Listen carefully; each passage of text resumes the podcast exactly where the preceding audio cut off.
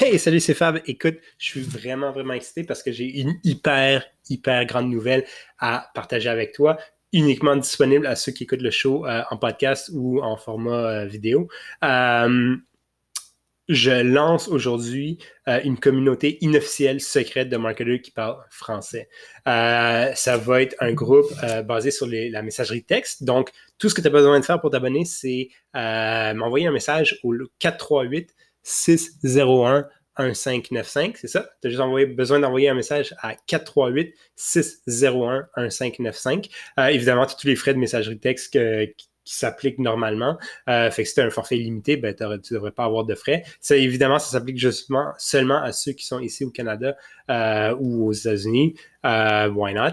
Et puis, euh, écoute, je pense que ça va vraiment être le fun. On va pouvoir faire des QA vraiment personnalisés, vraiment uniques à toi. Fait que c'est des questions marketing euh, que je peux répondre ou que je peux même demander à un de nos experts répondre. Euh, puis aussi, j'y pense là, pendant que j'enregistre ça. Je pense que ce qu'on va faire aussi, c'est que je vais partager du contenu exclusif. Je démarre quelque chose, un autre projet en side, puis je vais partager ce contenu-là exclusivement à ceux qui sont abonnés à ce groupe secret. Fait que texte-moi envoyez-moi un message au 438-601-1595. Ça va être moi qui va toujours texter, etc. C'est juste moi, il n'y a pas de robot, il n'y a personne derrière tout ça, c'est juste moi. Euh, mais j'espère te voir là, ça va être vraiment le fun. 438-601-1595. Merci, bye!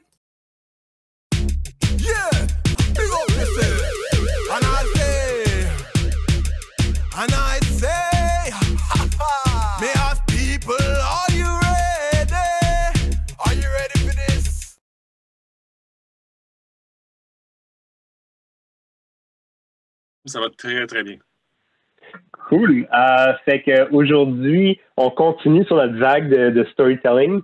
Euh, on a parlé euh, la, dernière fois des, histoires qu'un représentant ou quelqu'un en charge du développement des affaires peut raconter en début de, processus, ben, de processus de vente, mais avec, lors des premières conversations avec un prospect. Euh, là, on fait un fast-forward, on arrive jusqu'à la fin du processus, fait que tu as fait tout ce que tu avais besoin. Euh, évidemment, ça enlève, vu que j'ai, comme l'expliqué, j'ai un, j'ai un certain penchant pour la vente, ça enlève pas tout ce qui est besoin de la vente consultative, poser des questions, bien comprendre l'enjeu du client. Ça enlève rien à tout ça. Euh, fait que, maintenant que tu as tout fait comme il faut, ben, que tu as tout fait, puis là, tu arrives en fin de processus, euh, ce qu'on voit souvent, c'est qu'il y a quand même une résistance qui se développe, euh, une certaine crainte euh, au niveau du prospect, d'acheter quelque chose d'un coup. Euh, c'est que tu me disais qu'il y avait deux types d'histoires que tu peux raconter. Évidemment, il y a toutes les, compétences de, de, vente consultative, comme je disais, qui rentrent là-dedans, mais il y a deux types d'histoires que tu peux aussi amener sur la table pour t'aider à, euh, à faire le dernier email, à closer ta vente. Exact. Puis, il euh, faut, bien comprendre qu'est-ce qui se passe vers la fin du processus de vente. Parce que quand on parle de storytelling, en développement des affaires ou même en marketing, euh, ça ne remplace pas rien. Puis tu le dis bien, le vente consultative, ça n'enlève rien au besoin de, bien comprendre le besoin, de bien framer la solution et tout. Par contre, c'est juste une façon de présenter peut-être des choses qu'on fait déjà.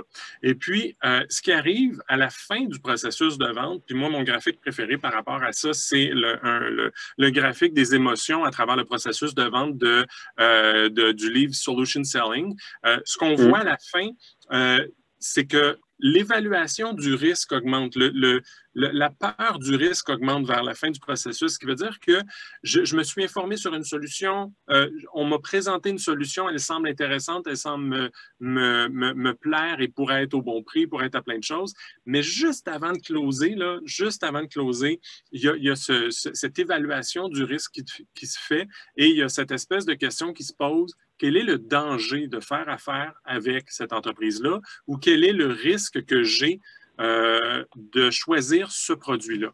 Et euh, deux types d'histoires qui peuvent être utilisées vers la fin. Euh, la première histoire, c'est une, histoire d'apprentissage et la deuxième histoire, c'est l'histoire des valeurs de l'entreprise. OK, cool. Ben, tu m'as convaincu qu'il faut creuser un peu plus loin. Les, les, histoires d'apprentissage, c'est quoi, c'est quoi ça? L'histoire d'apprentissage, en fait, c'est euh, on, a habituellement parlé, euh, puis on en a parlé la dernière fois, d'études de cas et de trucs comme ça. À un certain moment, on va avoir parlé dans le processus un peu plus en amont des bons coups qu'on a faits pour des entreprises euh, similaires.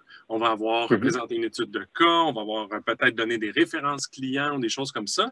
Mais quand on s'approche vers la fin, là, c'est le risque. Qu'est-ce qui arrive si malgré le fait que ce gang-là soit aussi bon que ça à implémenter ce produit-là ou à, me vendre ce produit-là, qu'est-ce qui arrive si ça ne marche pas? Qu'est-ce qui arrive mhm. si les choses ne se passent pas pareil? Alors, l'histoire d'apprentissage est utilisée à la toute fin pour diminuer cette peur du risque. L'histoire d'apprentissage, c'est qu'on va aller chercher une fois où on a appris quelque chose grâce à un client. Ce qui veut dire qu'on a eu une surprise en cours de route et on a appris quelque chose. Puis on va expliquer ce qu'on a appris. Puis on va cette histoire-là, donc de, partir justement de notre héros, le client qu'on avait à ce moment-là, euh, la solution qu'on avait proposée, après ça, le problème qui est arrivé, euh, le, la découverte qu'on a faite et l'apprentissage et pourquoi maintenant ça n'arrivera plus. Donc, ce qu'on veut, c'est rassurer le client que quand on fait des erreurs, on les fait qu'une seule fois et que ce client-là bénéficie de toutes les erreurs qu'on a fait dans le passé. C'est ça qu'on veut y mettre à l'esprit. Donc, l'histoire d'apprentissage est vraiment basée là-dessus. Qu'est-ce que de montrer que quand on fait des erreurs, on apprend quelque chose. Donc, l'histoire d'apprentissage est vraiment là. C'est pour diminuer le facteur de ou la, la peur ou l'aversion au risque que le client peut avoir juste avant de signer. Je comprends. Que c'est ça. OK. Oui, ça, c'est intéressant. Puis, tu sais, c'est drôle qu'on va arriver à ton deuxième type euh, d'histoire tout de suite après, mais euh, il y a quelque chose que utilisé beaucoup en ce moment, euh, c'est le, fait de dévoiler un peu ses faiblesses. Parce que quand tu me dis partager un apprentissage, des fois, ton, instinct, surtout quand c'est ton entreprise, ben, tu peux tu peux valider ou pas, mais pour moi, quand c'est ton entreprise d'admettre que tu as déjà fait une erreur, c'est comme la peur, il y a une certaine peur que mon client va dire Oh my god, il sait pas exactement ce qu'il fait là. Euh, fait qu'il faudra faire attention, mais au contraire, dans, dans, dans les études que je vois, dans ce que je lis, dans ce que j'écoute, c'est en fait de dévoiler un peu une, une, faiblesse. Mettons le fait qu'on n'est pas parfait, euh, ça aide à bâtir aussi le lien de confiance avec ton client parce qu'il sait consciemment ou inconsciemment que tu n'es pas parfait. Personne n'est parfait. Aucun projet se déroule parfaitement. Euh, il y a des choses qui se passent mieux, il y a des choses qui se passent moins bien. j'aime beaucoup cette, euh, ce type d'histoire-là parce que ça va à l'encontre de tout ce que tout le monde pense. Donc, je pense que si tu as le courage, entre guillemets, de le faire, euh, ben, tu es un des seuls qui va apporter de dire écoute, il y a ça qui s'est passé, comme aussi qu'on a, qu'on a appris, etc. etc. J'aime, j'aime beaucoup ça. Puis des, erreurs puis des surprises, il y en a à tous les mois. Il y en a tout le temps il y en a que le client s'en rend même pas compte. Il y en a que ton voisin de bureau ne se rend même pas compte parce que tu règles la chose. Mm. Donc, ça, c'est la réalité. Puis on a tendance, puis on a peur de se montrer vulnérable, comme tu dis si bien. Euh, mais quand on le fait, c'est peut-être pas nécessairement approprié de le faire trop tôt non plus parce que avant ça, on veut créer le lien de confiance, justement. Mais après ça, on veut le solidifier en disant Hey, mm. by the way, si ça ne va pas, on, est capable aussi de régler ces problématiques-là. Fait que l'histoire d'apprentissage est vraiment là pour ça. Cool. Et puis le deuxième type d'histoire, c'était euh, c'était quoi déjà? c'était les valeurs. Quand on, parlait de storytelling euh, dans notre autre live qu'on a fait ensemble, on parlait au début de de, raconter l'histoire de l'entreprise, euh, puis de dire pourquoi elle existe, c'est quoi ses valeurs, et puis de d'expliquer un peu l'historique. Euh, ça, mhm. c'est l'histoire classique. ça a été fondé euh, dans un bar sur une napkin. On a eu une idée, puis là, maintenant, on fait un mhm. demi-milliard de chiffre d'affaires. C'est cette histoire-là qu'on a envie d'entendre pour savoir c'est quoi qu'il y a derrière tout ça. L'histoire des valeurs à la fin euh, du processus, elle est, attachée un peu à l'histoire qu'on a peut-être racontée au début en disant, tu sais, quand je te racontais mhm. pourquoi on existe, puis les valeurs de l'entreprise, laisse-moi te démontrer à quel point on le vit au quotidien. Il est mm-hmm. arrivé une histoire à mener où on a eu un problème au niveau du shipping et puis notre client devait avoir son produit euh, et sa palette avant 9 heures le lendemain. Et puis, nous, dans nos valeurs, c'est vraiment la satisfaction, c'est euh, d'être, euh, comment je pourrais dire, quelle pourrait être la valeur? D'être on time ou je sais pas, tu sais, vraiment de, respecter les échéanciers, c'est une de nos grandes valeurs. Mais on a un employé, Bertrand, qui, lui, a pris sa voiture de chez lui le soir après le souper, quand il a vu qu'il y avait un problème. Il s'est rendu à mm. l'usine, il a embarqué dans le camion, puis il a été livré euh, pour minuit chez le client. Ça, ça fait partie de nos valeurs, puis c'est comme ça qu'on le fait. Donc, l'histoire des valeurs, c'est d'utiliser euh, un événement qui a eu lieu et un employé spécifique qui a réglé la problématique et ce lié aux mm-hmm. valeurs. Donc, ce n'est pas tant un apprentissage que de dire toutes les valeurs que je t'ai dit qui étaient écrites sur les murs, là, on les vit pour vrai. Puis laisse-moi te donner un exemple. Dans une situation comme la tienne, on va devoir te livrer des palettes sur une base régulière à ton usine, de notre usine. Euh, ben, laisse-moi te raconter la fois où ça ne s'est pas exactement passé correctement. Puis on a des gens comme ça euh, sur le plancher, dans les bureaux, qui sont prêts à faire des extra miles pour régler les problématiques. Donc, l'idée, c'est encore là de mettre en confiance sur le risque que le client anticipe de se dire, OK, c'est quoi mon risque? Qu'est-ce qui arrive si on n'arrive pas à chipper à temps?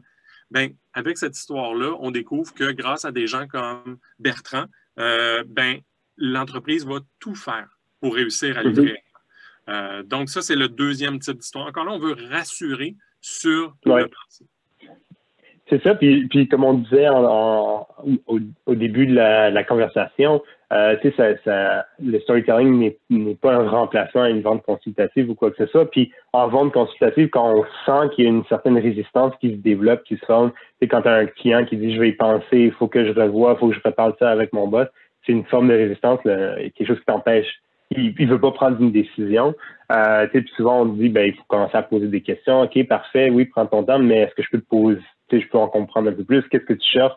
Puis souvent, là, tu vas avoir les les, réticences qui vont monter euh, à travers un questionnement. Puis c'est là où tu peux rentrer une histoire. Peut-être que tu as un client qui a peur d'un shipping en retard, mais tu as peut-être un autre qui a dit ben j'ai peur d'être double billé parce que c'est ça qui est arrivé une autre fois. puis, puis là, tu peux commencer à quand on parlait d'une bibliothèque de contenu à un moment donné, avoir plusieurs types d'histoires. OK, il y, a, une crainte à ce niveau-là je vais raconter comment nos valeurs s'appliquent via une histoire.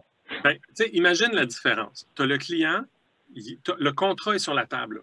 Il, mm juste à signer le crayon dans ses mains, puis il hésite. Parce que lui, avec son dernier fournisseur, le problème qu'il avait eu, c'est justement sur les délais de livraison. Puis il dit, mm-hmm. j'hésite un peu parce que j'ai eu beaucoup de, de, problèmes avec les livraisons avec mon dernier fournisseur, puis je veux tellement pas vivre ça. Imagine scénario A, le représentant, le vendeur dit non, non, non, inquiète-toi pas. Nous, dans nos valeurs, là, on a just in time, c'est écrit sur les murs au bureau. J'ai la valeur de ça versus je te comprends tout à fait. Laisse-moi te raconter qu'est-ce qui est arrivé avec un client qui, justement, avec qui on avait eu malheureusement un enjeu sur le shipping. Là.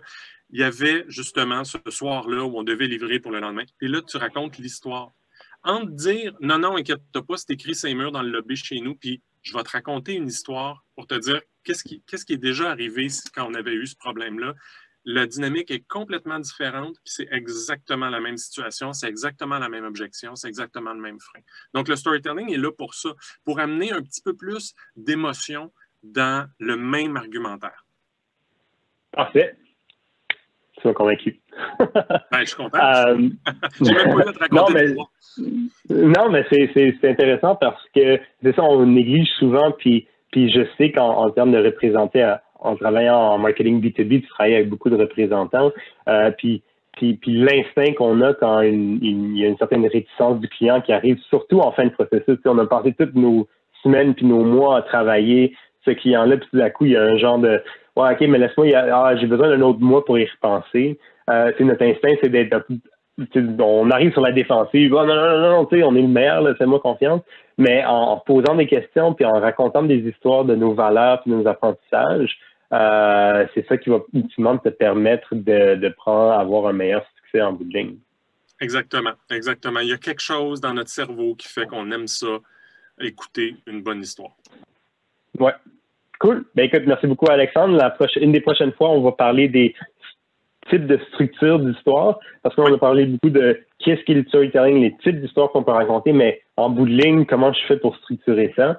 Euh, c'est un sujet qui m'intéresse beaucoup. Puis sinon, après, on va commencer à retourner sur d'autres sujets de contenu, etc. Magnifique. J'ai déjà hâte. Parfait. Merci, Alexandre. À bientôt.